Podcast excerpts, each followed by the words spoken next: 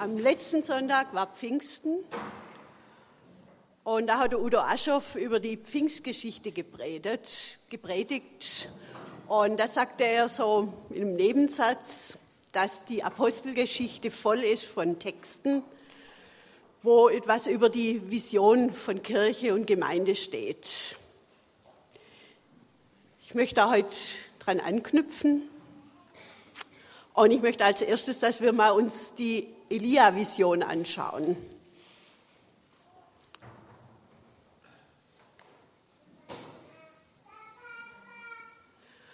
Da heißt, unser Selbstverständnis symbolisiert dieser Baum. Wie er wollen wir in drei Dimensionen wachsen. In die Weite, indem wir offen auf Menschen zugehen und sie auf kreative und natürliche Weise für Jesus begeistern. An den Wurzeln, indem wir aus der Beziehung zu Gott heraus einen reifen Charakter und einen Lebensstil der Nachfolge entwickeln und lernen, unser Potenzial an Fähigkeiten voll auszuschöpfen. Und am Wipfel, das heißt, wir werden weithin sichtbar als Menschen, die diese Stadt und unsere Welt dienend predigen. Heute soll die Wurzel im Mittelpunkt stehen. Ich habe jetzt keinen Text aus der Apostelgeschichte ausgesucht, sondern aus dem Brief an die Epheser, das Kapitel 3, die Verse 14 bis 21. Das ist ein Gebet, das Paulus für die Kirche, für die Gemeinden, für die Christen betet.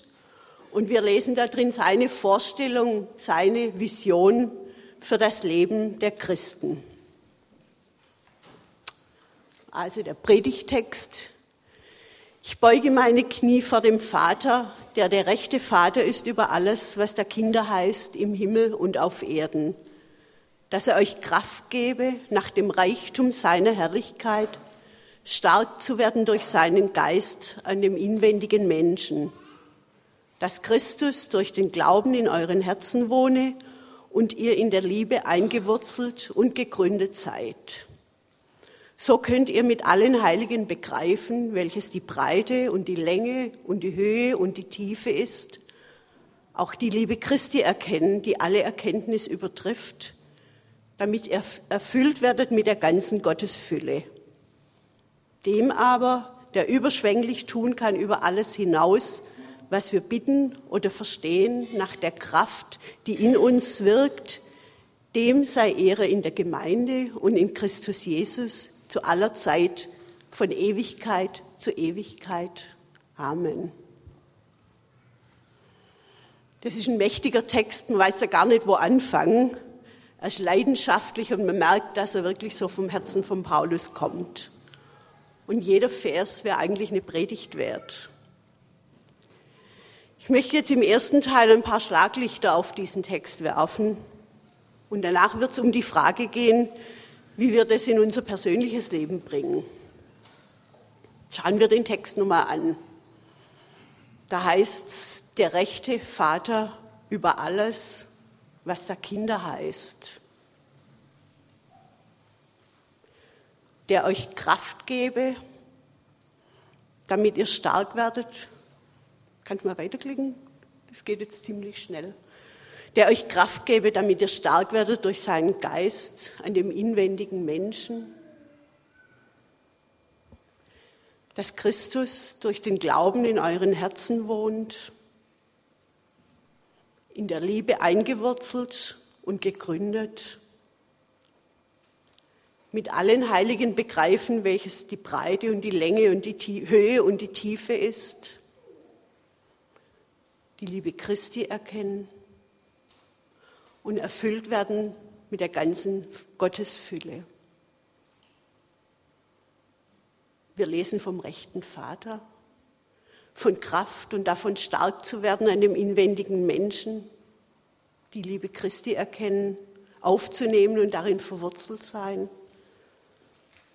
Wir lesen von Gottes Dimension und seiner Weite, die wir begreifen sollen. Und wir sollen mit Gottes Fülle und Herrlichkeit erfüllt werden.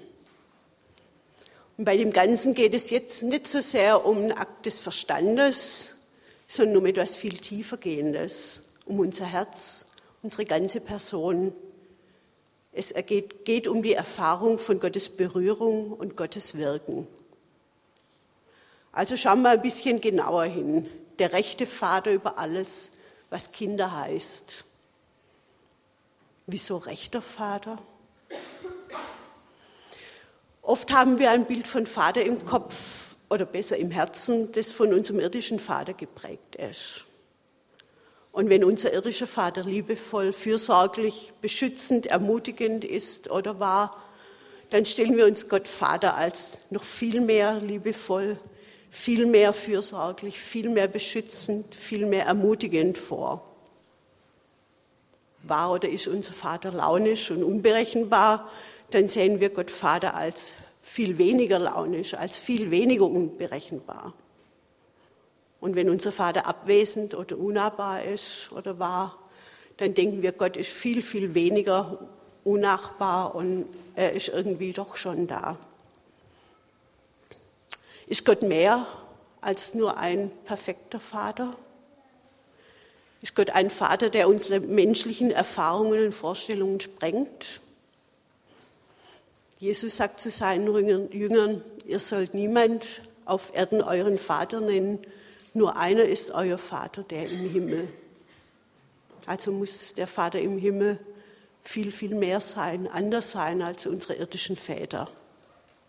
Ein Vater, der uns mit unermesslicher, grundloser Liebe liebt, dessen Fürsorge und Barmherzigkeit unsere Vorstellungen übersteigt. Euer Vater im Himmel wird denen Gutes schenken, die ihn darum bitten. Das erleben wir auch bei unseren irdischen Vätern. Euer Vater weiß genau, was ihr braucht, noch ehe er ihn um etwas bittet. Auch das finden wir bei irdischen Vätern.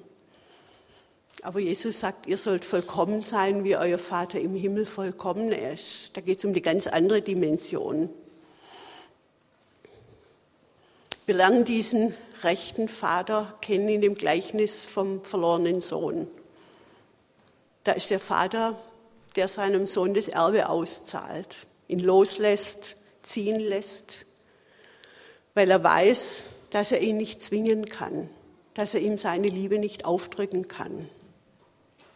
Und er nach ihm Ausschau hält, ihm entgegenrennt, ihn umarmt, an sein Herz zieht und ihm seine Vaterschaft aufs Neue anbietet.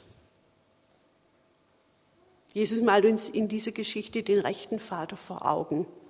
Ein Vater, der Liebe ist und der seinen Sohn in die Welt gesandt hat, damit seine Liebe bei den Menschen ankommt.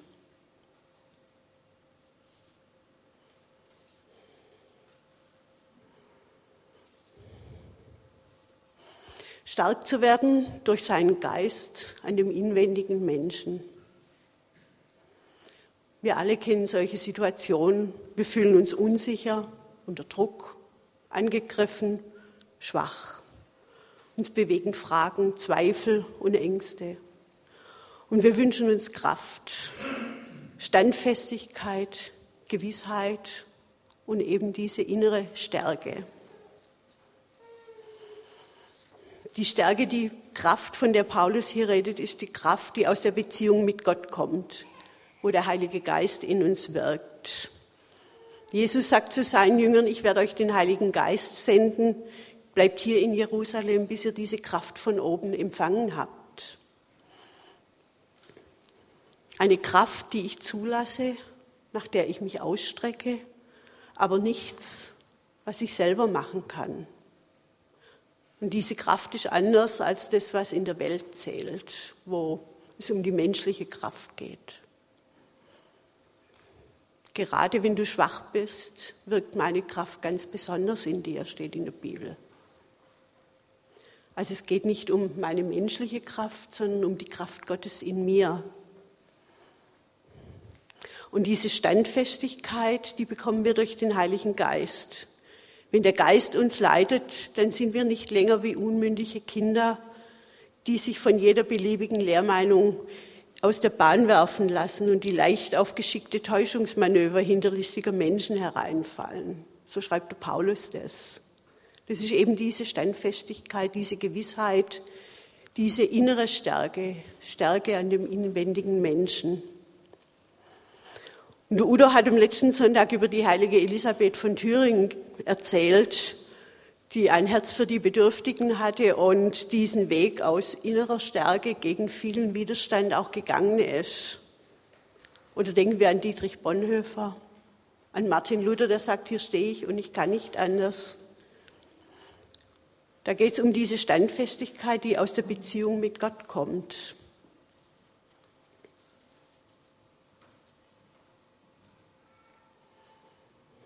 Das nächste. Christus wohnt durch den Glauben in euren Herzen, in der Liebe eingewurzelt und gegründet. Und wir sollen die Liebe Christi erkennen.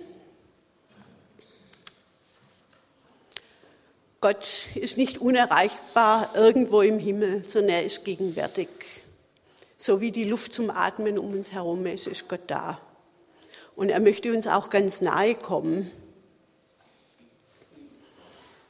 Jesus sagt, wir, der Vater und ich, werden zu ihm kommen und bei ihm wohnen.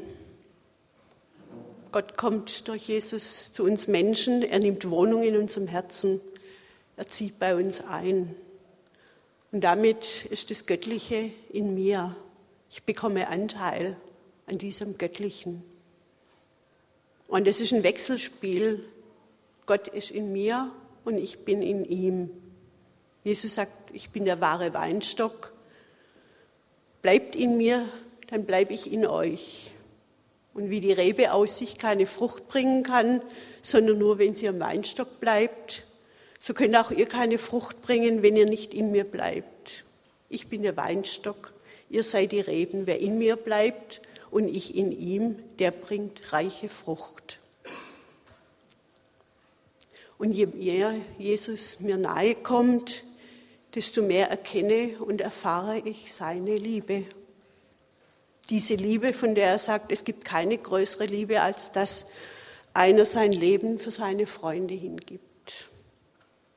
Gott hat uns, Jesus hat uns Gottes Liebe nahegebracht und durch seinen Tod und seine Auferstehung den Weg zum Vater und dessen Liebe freigemacht. Er hat sein Gottsein aufgegeben und ist Mensch geworden damit Gottes Liebe bei uns ankommt.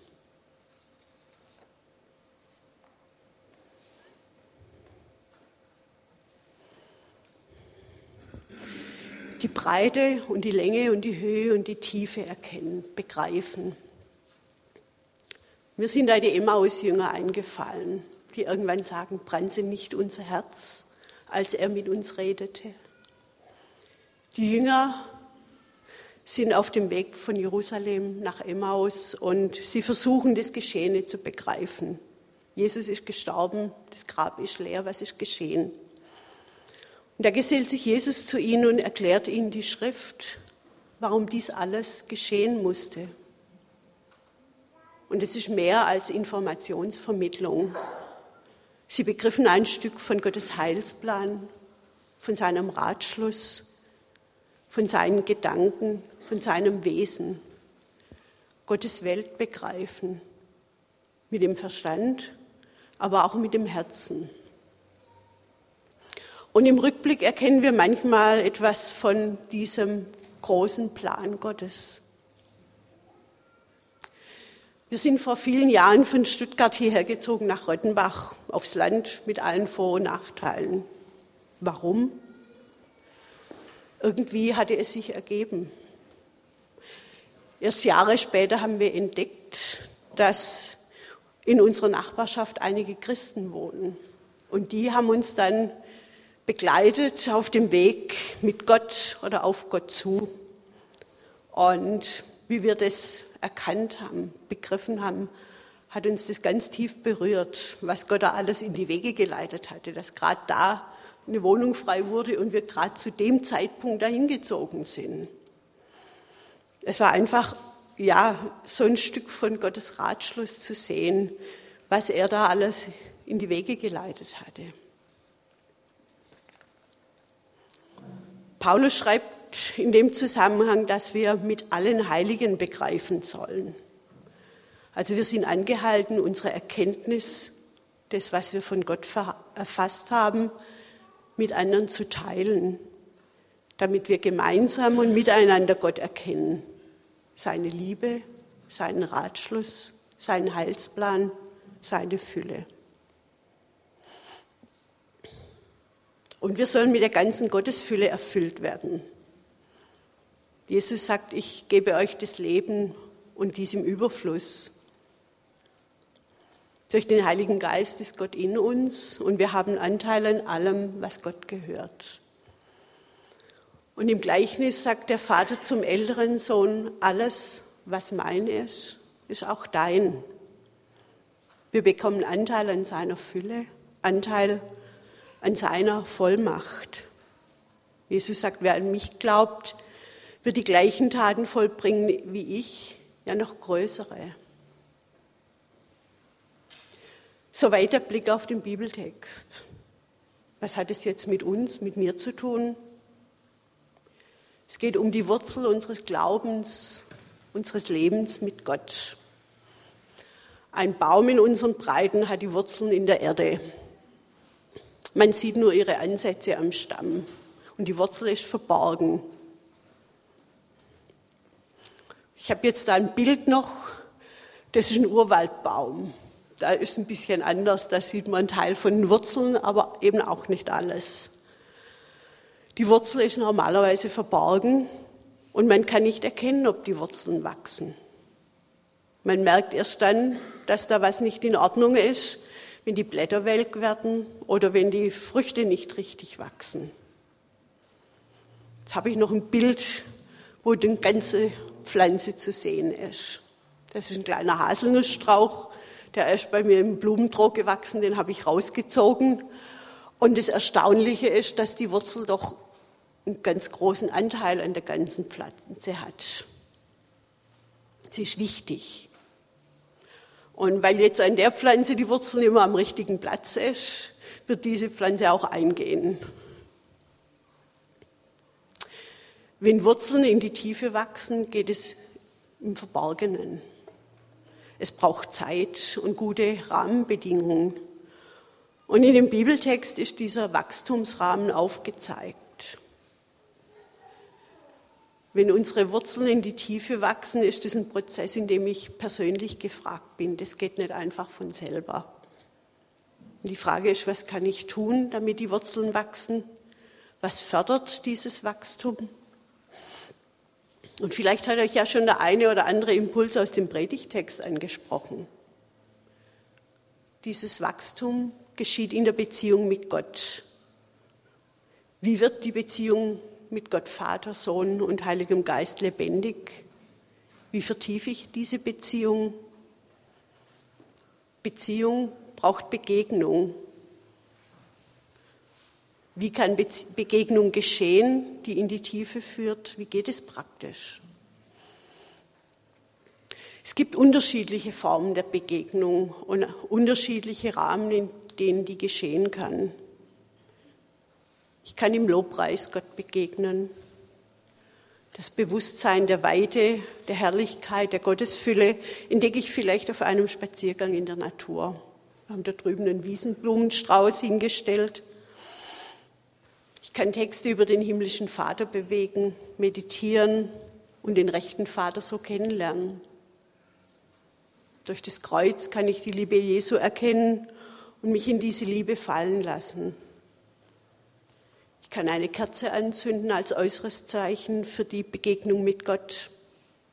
Vielleicht habe ich einen bestimmten Platz, vielleicht finde ich eine bestimmte Zeit nur für die Begegnung mit Gott. Ich darf meinen ganz persönlichen Zugang zu Gott suchen und mich fragen, welchen Rahmen brauche ich dazu, wie viel Zeit, was hilft mir, wie kann ich meine persönliche Zeit mit Gott gestalten.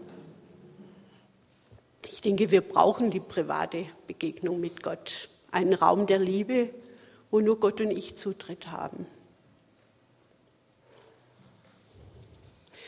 Jesus sagt, wenn du beten willst, geh in dein Zimmer, schließ die Tür zu und bete zu deinem Vater.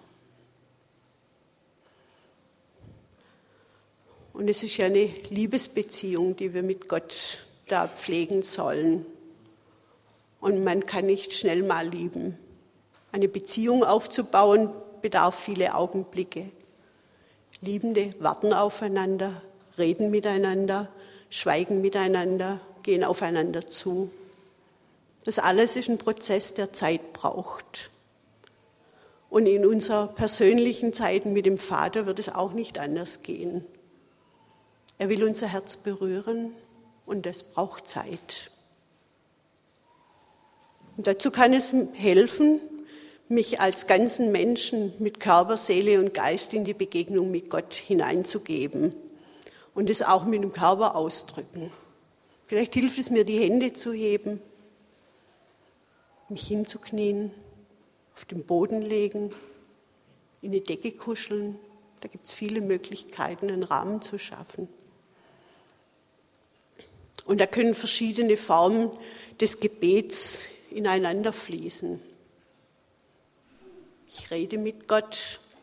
Ich denke, das können wir alle ganz gut. Und da haben wir ja auch im Vater unser eine gute Anleitung. Und wenn wir für andere Menschen oder Situationen beten, dann ist es dieses Reden mit Gott.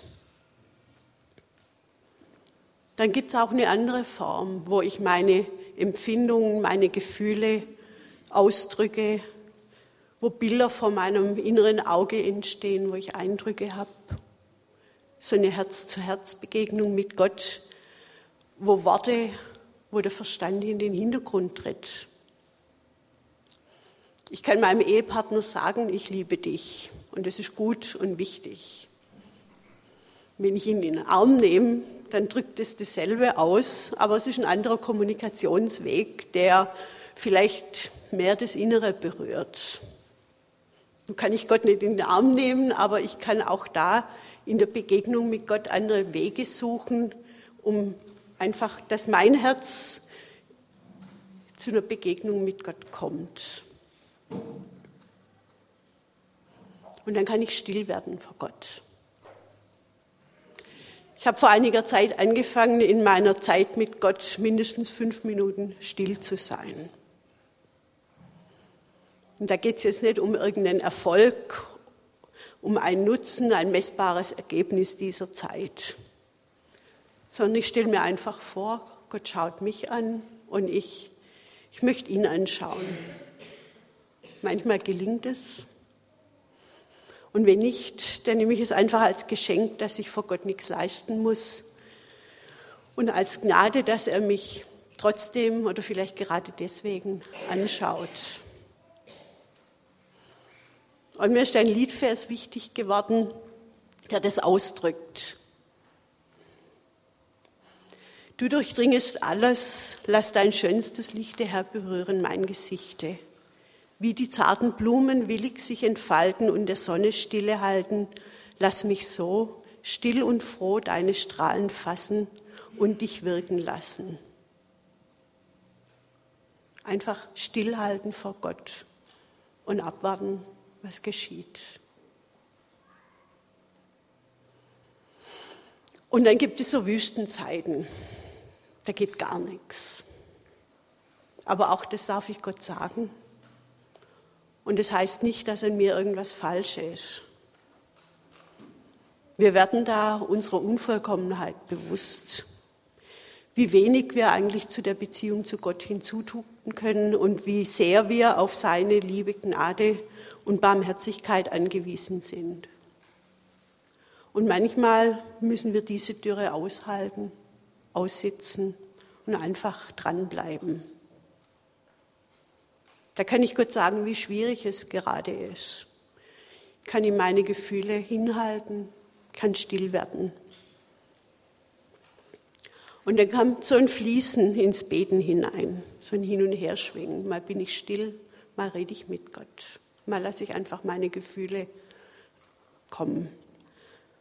Und da entsteht ein Rahmen, eine Form, die nur für mich und Gott passt. Ich begegne dem Vater, Jesus Christus, bitte den Heiligen Geist, dass er in mich kommt, mir Kraft gibt, die Liebe des Vaters in mein Herz ausgießt.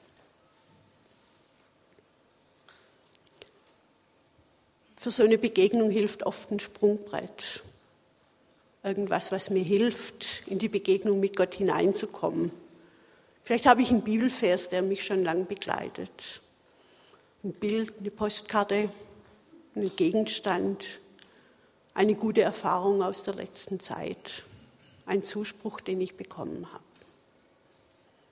Ich habe einen Kieselstein, der geht so gerade in die Hand und manchmal, wenn die Dinge schwierig sind, ähm, nehme ich den in die Hand und sage, Gott, so ist es jetzt gerade. So hart fühlt sich das im Moment an. Und es hilft mir, mit Gott ins Gespräch zu kommen, ihm nahe zu kommen.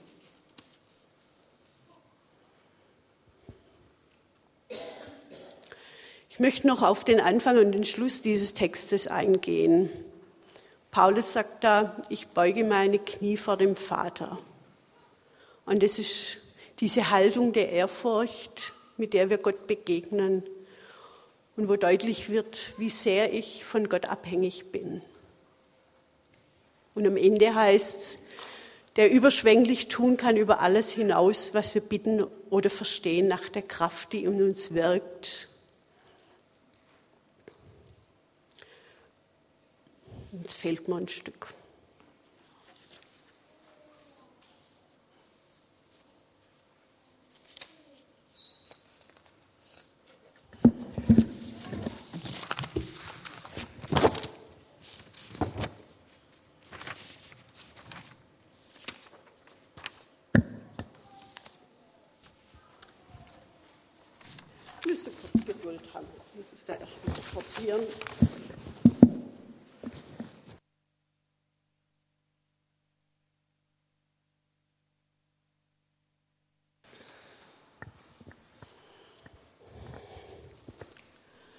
Also fange ich nochmal an. Dem aber, der überschwänglich tun kann über alles hinaus, was wir bitten oder verstehen, nach der Kraft, die in uns wirkt, dem sei Ehre in der Gemeinde und in Christus Jesus zu aller Zeit, von Ewigkeit zu Ewigkeit. Da erleben wir, dass Gottes Resonanz auf unsere Bitten viel größer ist als unsere Bitte. Er tut überschwänglich mehr als das, was wir erbitten. Und wenn wir das erfahren, dann führt uns das in die Anbetung. Gott anzubeten bedeutet in Ehrfurcht und gleichzeitig großer Vertrautheit in seiner Gegenwart zu sein. Lobpreis als die Sprache der Liebe zu Gott. Und so kann uns dieses Gebet von Paulus als Orientierung, als Leitfaden für die Begegnung mit Gott helfen. Eine Begegnung, die unsere Wurzeln wachsen lässt.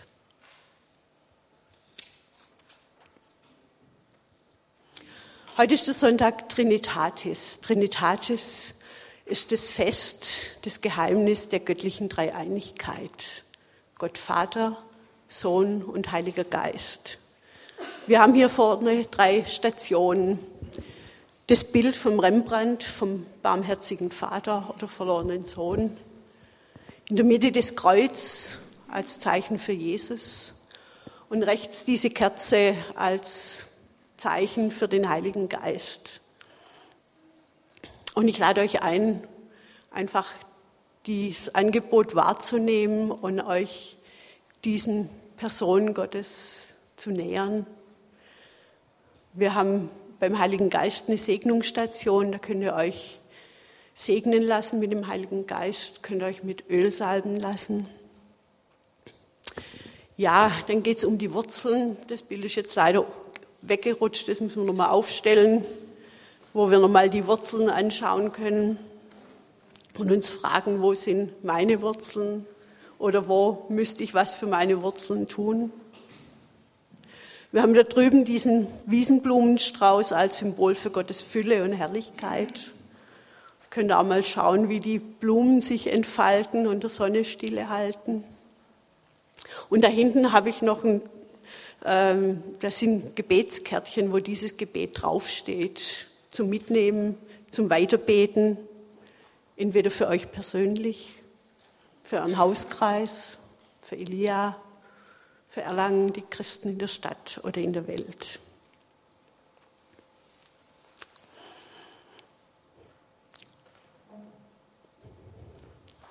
Nach der Zeit, wo, wir, wo ihr diese Station hingehen könnt, werden wir noch ein Lied singen. Da werden dann auch die Kollektenkörbchen rumgehen und dann kommen noch die Ansagen und der Segen von der Astrid.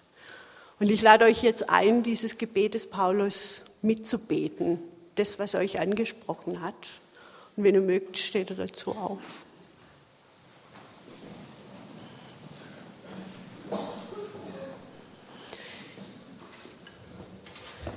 Ich beuge meine Knie vor dem Vater, der der rechte Vater ist über alles, was da Kinder heißt, im Himmel und auf Erden, dass er euch Kraft gebe, nach dem Reichtum seiner Herrlichkeit stark zu werden durch seinen Geist an dem inwendigen Menschen, dass Christus durch den Glauben in euren Herzen wohne und ihr in der Liebe eingewurzelt und gegründet seid. So könnt ihr mit allen Heiligen begreifen, welches die Breite und die Länge und die Höhe und die Tiefe ist. Auch die Liebe Christi erkennen, die alle Erkenntnis übertrifft, damit ihr erfüllt werdet mit der ganzen Gottesfülle. Dem aber, der überschwänglich tun kann über alles hinaus, was wir bitten oder verstehen, nach der Kraft, die in uns wirkt. Dem sei Ehre in der Gemeinde und in Christus Jesus zu aller Zeit, von Ewigkeit zu Ewigkeit. Amen.